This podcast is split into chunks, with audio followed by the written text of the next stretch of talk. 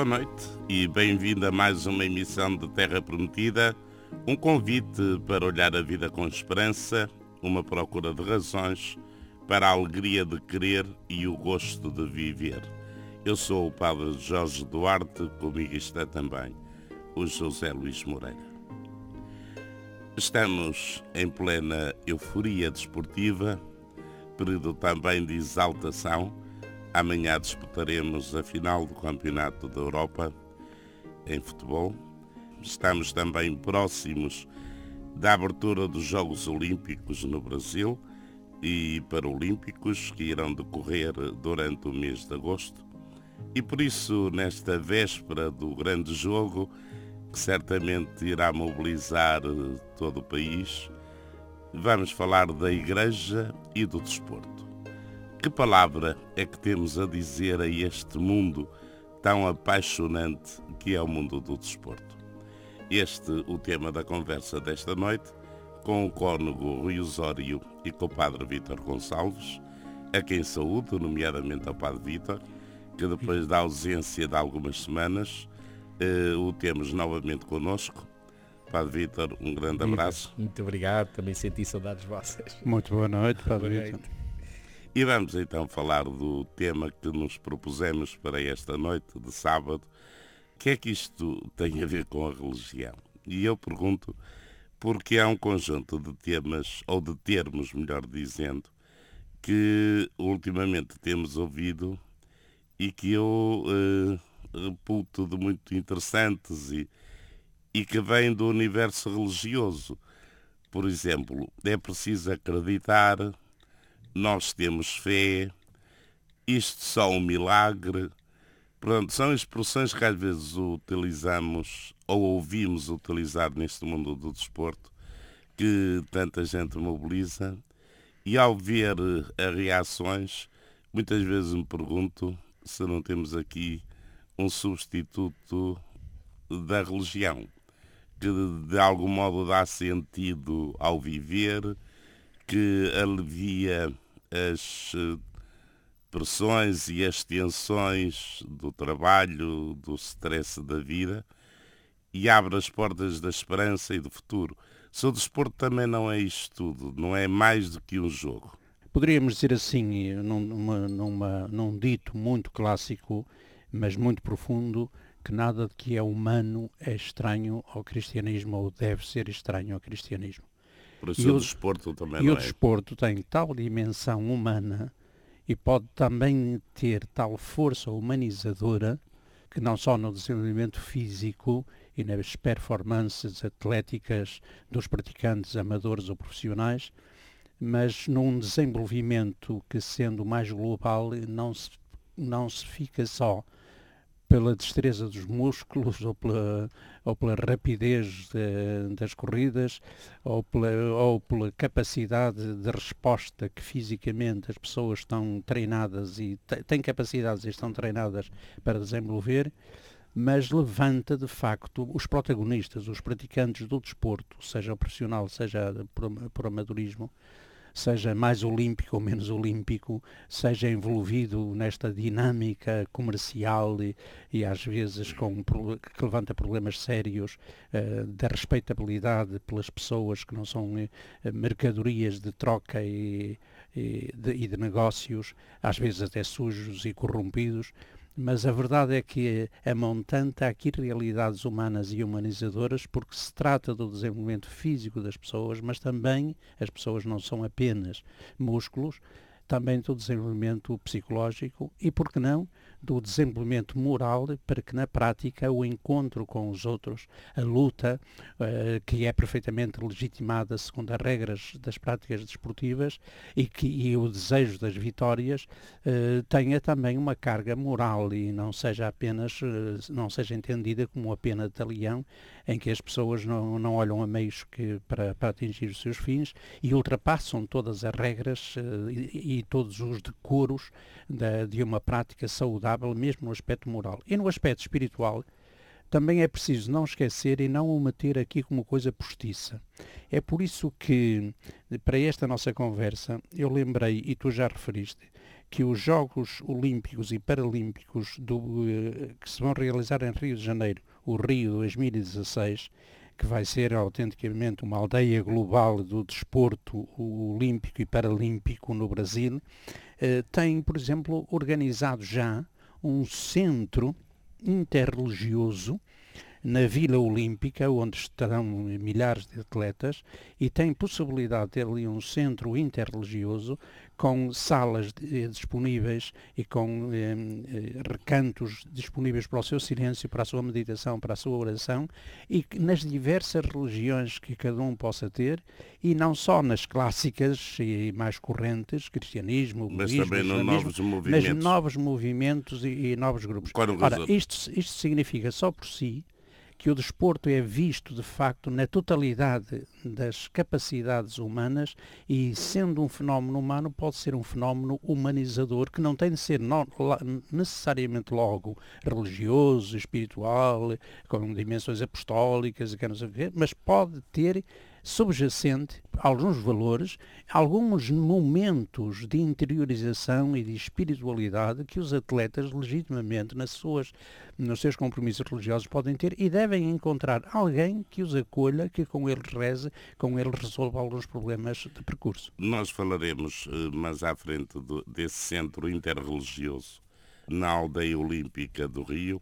Padre Vítor, um campeonato da Europa uh, como este que amanhã termina, e felizmente termina com um jogo em que Portugal também está presente a disputar a final, é, entre outras coisas também, um, um encontro de povos, um encontro de pessoas que mobiliza milhões e milhões de pessoas.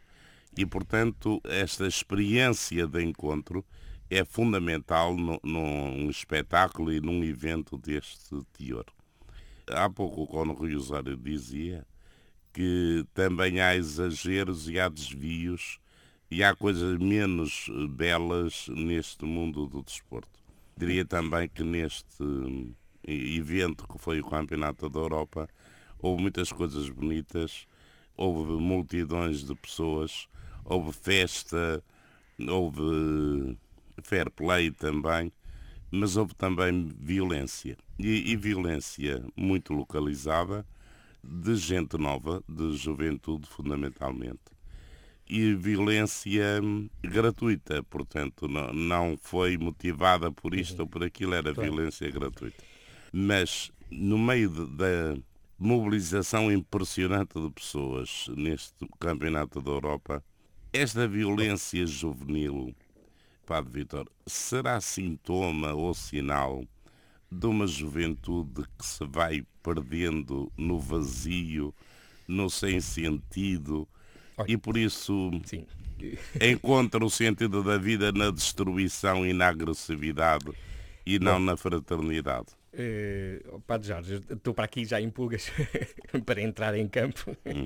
Eu gosto de fazer um bocadinho de distinção, porque eu sinto que muito do futebol hoje em dia não é desporto futebol hoje em dia é negócio e é, acima de tudo, uma manifestação planetária, de facto, de algo que parte à partida de, de um acontecimento esportivo, que é, que é uma, uma modalidade, mas eh, quase diria hoje está idolatrizada e torna-se escape de muitas outras coisas.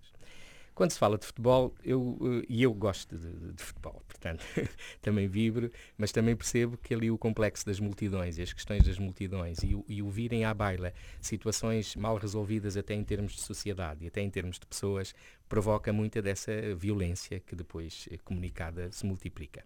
Não me esqueço nunca de ter lido aqui há uns anos um livro de um antropólogo, creio que inglês, chamado Desmond Morris, que, que tem um livro intitulado A Tribo do Futebol. E ele faz uma análise interessantíssima sobre como o futebol, os campeonatos, a competição entre o futebol acabou por substituir muito das guerras tribais, daquelas guerrinhas que havia e dos conflitos, hum, às vezes de senhores e de castelos, e que tem toda, entre aspas, a liturgia própria dessas batalhas. Tem, tem as claques, tem as cores, tem os, tem os estandartes, tem as pinturas, tem os gritos de guerra, tem tudo. Nesse sentido, há um aspecto muito positivo. O futebol como catarse de, eh, daquilo que seria uma violência física entre, entre pessoas, uma guerra, eh, transformada ali num, num desempenho de, de artistas eh, com um árbitro, quando respeitam, eh, e pronto, promovendo vitória, derrota ou empate. Eh, portanto, acho que há aí aspectos também positivos. Lembro também que há uns anos o Padre António Rego fez um, um programa de 70 vezes 7, passa aqui a publicidade, um, que intitulou Futebol, a outra missa do domingo. e onde fazia também uma análise muito interessante dos aspectos quase religiosos, como dizia aí o Padre Jorge no início, à volta do futebol. A dimensão celebrativa, a dimensão comunitária, o, o, no fundo aquela entrega toda que há e a paixão que nós vemos nesta, nesta multidão. O entusiasmo da Islândia, aquele pequenino país que, que alimentou o sonho e que foi, foi um espanto. Hum, portanto, há muitos fatores positivos, de facto, também no futebol. Creio, contudo, que é muito importante percebermos que está idolatrizado hoje o futebol. E se é verdade que as vitórias e a nossa epopeia de, de, de, desta nossa equipa, de, chegarmos à final, e claro, desejarmos ganhar, claro, contra a França, ainda para mais porque temos ali assim uns, cá está os coisinhos tribais. Um, por exemplo, tivemos uma, uma atleta que ganha uma medalha de prata uh, no, nos europeus de atletismo, que teve e, e um minuto, dois minutos na televisão. E eu acho que um mundo em que os noticiários e, todo, e, e, todas as emissões, pelo menos televisivas, que é o que tem mais forte, é de futebol para todo o lado, escalpelizando a vida dos jogadores e, e de mais coisas, vendo o pestanejar dos jogadores, é um exagero. Lembro-me também de uma outra coisa. Os romanos, às vezes, eh, quando não queriam que se abordasse outros problemas, davam pão e circo. Às vezes tenho receio que o futebol seja uma espécie de circo. Por outro lado, acho que é escandaloso, brutalmente, não só no futebol, mas os ganhos exorbitantes dos jogadores. Eles são semideuses. Pensar que alguém é capaz de ganhar em seis minutos do dia de trabalho um ordenado mínimo como era algo que um, um, jornal falava acerca bom, do Ronaldo, mas pode ser de outros. Não, eu acho ganhar que há em seis minutos o ordenado é. mínimo não é um jogador muito bem pago.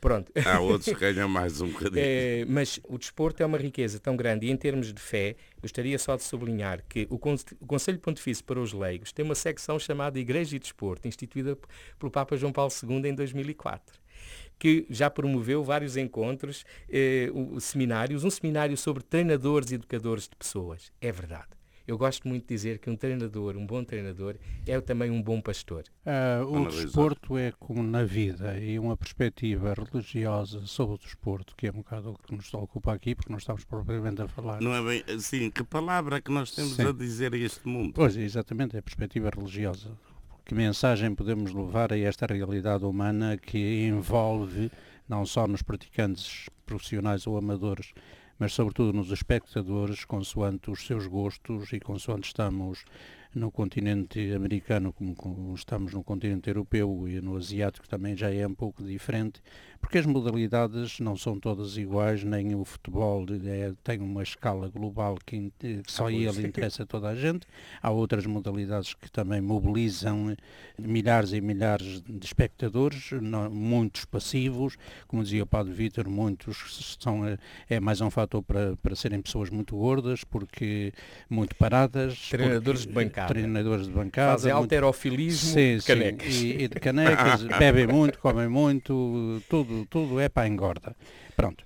O desporto, na sua prática, como, começando pelos atletas, amadores ou profissionais, e nas múltiplas uh, modalidades, eh, mas tendo em conta as mais as que mais mobilizam como entre nós é o, é o, caso do futebol, e amanhã vamos estar muito atentos, independentemente dos nossos gostos, dos nossos critérios, das nossas críticas positivas ou negativas, o certo é que, de uma forma ou outra, mais apaixonadamente, menos, menos apaixonadamente, bebendo mais ou bebendo menos, eh, chorando de alegria ou chorando de tristeza, amanhã, obviamente, está em questão eh, quase a, a, nossa posição na Europa, ao menos, e no mundo, porque além do mais, se ganharmos aos franceses, não só em nome da colónia enorme dos imigrantes que lá temos, mas sobretudo eh, ganhar, ganharmos, ganharmos aos que são responsáveis, aos que receberam estas equipas todas na sua própria casa e que estão a jogar muito uhum. bem, e se eles estão a jogar muito bem, nós para ganharmos temos a jogar melhor, vai ser uma alegria que nos vai pôr a chorar de, de tanta alegria e vai ser incontida. Ora bem, o desporto neste, é no seu aspecto positivo de, de, facto, que é uma realidade humana e humanizadora. Como no é, o, é o mens sana incorpora é, é, é, é que já os clássicos são. diziam Exato. que é um corpo sano, uma alma sã. Uhum. Quando o desporto é bem entendido, é bem enquadrado no desenvolvimento não só físico, emocional, psicológico, moral e espiritual das pessoas. Portanto, o desporto é uma coisa muito importante. Segundo, tal como a vida e tal como muitas outras manifestações que também são humanas e também são, podem ser humanizadoras, desde o teatro à dança, desde o cinema, desde as, as diversas manifestações eh, lúdicas, recreativas e festivas que mobilizaram e continuam a mobilizar muita gente, desde os concertos de música, os mais clássicos ou os mais uh, de música pimba, para, para chamar-los alguma coisa. Uh, como expressões vitais, têm toda a carga positiva e negativa das nossas próprias expressões de vida. No fundo, somos nós, praticantes ou espectadores, que, que humanizamos ou não Exatamente. humanizamos o desporto. É Por exemplo, neste, neste campeonato europeu, eu vi coisas que me levavam à emoção e a um sentimento de gratidão por ter descoberto, por exemplo, um povo famoso, que não foi só a prestação desportiva que fizeram. A Islândia. A Islândia. Não foi só por isso, porque foi uma surpresa para todos os Até participantes. Até de fair play, não é? Agora, de fair play de a encenação, a encenação eh, de, alegria, de terem chegado ali, não só os jogadores, mas os jogadores em sintonia com as bancadas dos poucos islandeses que existem no mundo, porque eles poucos cabem todos ali num cantinho. Eh, é uma população tão pequena, uhum. mas uma população tão festiva, tão lúdica, tão amável, tão agradecida por ter feito esta conquista de uh, suscitar surpresa, porque ninguém dava nada pela Islândia e afinal ela fez um bonito. Mas não é só o ter, são só o lugar que chegou, foi sobretudo a alegria de participar e a comunhão, aqui está uma expressão mais uma para a tua linguagem religiosa aplicada ao, ao, ao desporto, a comunhão entre os participantes, os jogadores, eh, que eu não sei se são tão bem pagos como são pagos na, nos grandes clubes uh, do resto da Europa, não, não sei muito do, da história deles. Agora, eles faziam uma comunhão, uma sintonia de alegria, uh, aquilo para eles foi uma grande festa. E, e, e, e, e, os adeptos que estavam presentes, e como quando eles diziam que para, aquela, para aquele jogo tinham que vir inclusivamente as ovelhas e tinha que tudo, porque os habitantes são tão poucos que não, não davam nas vistas. Não, não. Mas é, é até o sentido do humor, sentido Sim. da graça. Quer dizer, eu valeu a, só por estes, alguns destes gestos, não foram os únicos, vale a pena a, a prática do desporto mesmo ao nível desta competição. Uhum, competição claro. que tem, que tem digamos, a montante, que tem eh, um, pano de fundo, às vezes perfeitamente, o Padre Vidal já, já referiu isso e muito acertadamente, tem altos, altíssimos negócios, tem cobrança de, de salários e, e, que se pagam aos jogadores que são absolutamente escandalosos Sim, num mundo de carências. E a idolatria. A, a idolatria, sobretudo a idolatria. E de facto aquele o pão e o circo dos romanos, agora fazer do futebol um circo. E às vezes eh, até para iludir algumas das nossas nossas frustrações e depois também, por outro lado, também pode funcionar pelo contrário, é fazermos a catarse de todas as nossas complexidades, uhum. de todos os nossos problemas, lavando ali uh, ou serenando os nossos nervosismos, os, no os nossos traumas Bom, psíquicos ou as nossas... Uh, amanhã teremos o grande jogo, portanto, e chega ao fim do Campeonato da Europa. E eu penso que, de qualquer modo, este Campeonato da Europa, como felizmente tem acontecido noutros, irá ficar marcado por um grande esforço de fair play. E lembro-me o final dos jogos, que tem corrido muito bem, no, no pelo menos dentro uhum. do campo.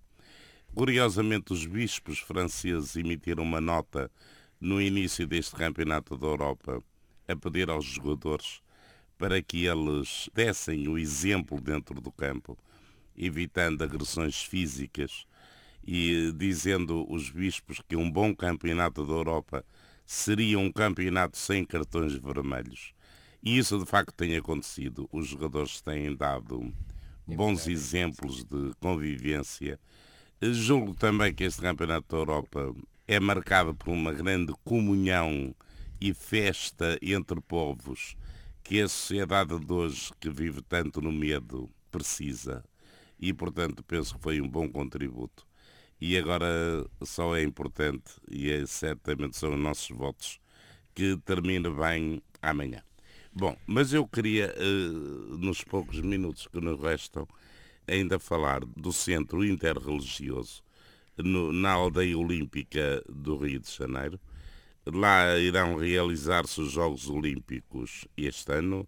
E os Paralímpicos? Uh, e os Paralímpicos também. Sim, sim. Não é uma ideia dos brasileiros uh, construir um centro interreligioso. Uh, nos Jogos Olímpicos anteriores também havia um espaço interreligioso na aldeia olímpica. Claro que a aldeia olímpica estamos a falar de cerca de 17 mil pessoas, entre atletas e membros das diversas comitivas, mas eh, também aqui eu penso que é um contributo, e por isso quis eh, trazer este assunto, muito original da religião no seu geral, para a, eh, a convivência não só entre povos, mas também como testemunho de diálogo interreligioso e de que eh, as religiões têm como caminho o caminho do entendimento e da paz e não o caminho do confronto. Oh, Para além disso, eu penso que os atletas também devem ser vistos cada vez mais como pessoas e, e não apenas como máquinas, como máquinas de produção desportiva. Nesse sentido, eh, a existência deste espaço, eu julgo que é só por si um, um, bom testemunho e uma boa notícia. Que é curioso que vi uma notícia que, que, que quem anunciou essa existência das cinco tendas na Vila dos Atletas para o cristianismo, islamismo, judaísmo, budismo e hinduísmo foi o capelão do desporto da Arquidiocese do Rio de Janeiro, Padre Leandro Lenin. É muito interessante aqui a ideia de um capelão do desporto, nesse sentido, e, e que esta, hum, eh, estas tendas evocam, no fundo, também a dimensão de, de, do caminho que se faz, e é algo a pedido do Comitê Olímpico. E anunciar também que, de 5 a 7 de outubro, vai realizar-se a primeira Conferência Mundial sobre Fé e Desporto no Vaticano. Foi anunciado, portanto, o, o, Comitê Olímpico Internacional, com o Presidente do Conselho Pontifício da Cultura, o Cardeal Gianfranco Ravasi. Eh, é algo que já anda a ser projetado há bastante tempo eh, e esta conferência vai ter o título Desporto ao Serviço da Humanidade e vai reunir dirigentes de todos os setores da sociedade interessadas em utilizar a influência do desporto e da fé para promover valores positivos. E só fazer uma citação do que dizia o Cardeal Ravasi, é que eh, o desporto tem uma importância capital em termos de educação. E, de facto, é uma pena que, às vezes, nos currículos escolares, o desporto seja tão secundarizado. Porquê? Dado que ajuda os jovens a fazer a experiência da vida, ao colocá-los à prova, ao permitir-lhes ver para além das diferenças e de defrontar os seus adversários em pé de igualdade, para dar o melhor deles próprios e visar a superação de si. Nós sabemos que o nosso Papa Francisco é um grande adepto de um clube, o São Lourenço, lá o clube de futebol, mas eh, já num outro contexto era referido como os ideais olímpicos, aquele famoso mais alto, mais forte, mais rápido, têm profundamente a ver com a nossa fé. Porque o sentido não tanto da competição em relação ao outro, ganhar ao outro, mas o sentido de, desta qualidade de mais na nossa existência, de superar os limites, é, é, é profundamente cristão. E, e, isso vivido na harmonia, cá está integral de, de, de, da nossa existência, então, é, penso que é fundamental nós percebemos que a nossa fé tem muito a ver também com esta dimensão essencial da nossa vida. Na apresentação daquelas tendas uhum. que estão na aldeia olímpica que se destinam apenas a apoiar os atletas que por algumas razões espirituais e consoante a, su a sua afirmação de fé nas, nas diferentes religiões que, que possam ter, encontram ali um apoio que os promotores, desde uh, o Comitê Olímpico até os responsáveis a quem foi entregue esta iniciativa, incluindo o Arcebispado de Rio de Janeiro, e por isso entre os responsáveis religiosos, quando foi apresentado este projeto, estava lá o cardeal Tempesta, com, juntamente com outros líderes religiosos, eh, para, digamos, de, de, alguma maneira fazer uma, uma, a apresentação e a abertura deste, deste espaço. E há uma frase que o cardeal Tempesta, do Rio de Janeiro, lembrou e que é muito do Papa Francisco. Ele falou da prática do amor social. E, e, e glosando esta afirmação eh, emblemática do Papa Francisco, traçou um ideal de que aquele, aquele espaço interreligioso pode dinamizar e pode ser um bom serviço para atingir esse ideal, quer os participantes, quer os espectadores eh, de acontecimento tão importante como vão ser os Jogos Olímpicos e Paralímpicos. E qual é esse ideal? É que cada um de nós, dizia o Cardeal Tempesta, que procura viver em coerência com o credo que professa, portanto, seja ele qual for, tenha, e seja cristão, muçulmano, hinduísta ou, ou tenha outras opções religiosas, tenha, ou tenham todos, a responsabilidade de semear o amor para que todos poss possamos colher os frutos da paz. Isto, além do mais, é poético, é bonito uhum. e é condizente com, uma, com a nobreza e, e eu diria até a nobreza dos jogos, dos desportos em geral e dos desportos olímpicos na, na sua tradição na sua natureza, na sua estratégia, nos seus objetivos, quer os antigos, quer os modernos, podem não só do mais rápido, mais longe, mais, uh, podem chegar a isto, semear o amor para colher frutos de paz. Quem dera que o desporto tivesse, desde as competições mais simples até estas de caráter global, tivesse este objetivo tão nobre. Gostava só também de dizer, para não esquecermos, o, de facto a importância de na nossa vida termos quer atividade física, quer atividade esportiva. E, e para mim é sempre encantador ver até aquelas eh, imensas pessoas que ao fim da tarde ou de manhã caminham, e eu gosto também de fazer aqui uma caminhada pela, pela beira-rio, aqui de, mesmo de Lisboa, antes de começar o, o tráfego, e é isso que eu penso que em termos de fé também é preciso estimular. Não estimular só a caminhar, prática do desporto. Exatamente. Não só que caminhar faz bem, que de ter uma prática desportiva mais individual e mais comunitária é muito bom para o corpo e para a alma. E perdoem-me, Padre Jorge, mas eu vou, não resisto a contar uma anedota. E tem uma, porque não quero que fiquem com uma ideia que, que não gosto de futebol, e acho que o futebol é assim o, o, o, demónio. Um, é uma anedota. Portanto, quando o Eusébio morreu, um, chegou ao céu e bateu à porta. Bom, esperemos na misericórdia do Pai. Bateu à porta e não veio ninguém abrir e eu via lá uns barulhos, ei, assim, um, umas aclamações muito grandes. E ele foi insistindo, insistindo. A certa altura vem o São Pedro, todo esbaforido, e diz: Mas quem é? Quem é? Oh, oh, São Pedro, sou eu, Eusébio. Ah, Eusébio, ainda bem que vieste. Olha, vais entrar já, que o inferno está-nos a dar 3 a 0. e com essa nota de humor terminamos também a nossa conversa de hoje. E até ao próximo sábado, em meu nome, Padre Jorge Duarte e também em nome do Cónigo Rui Osório do Padre Vítor Gonçalves e do José Luís Moreira, os votos de boa noite, bom domingo, uma boa semana.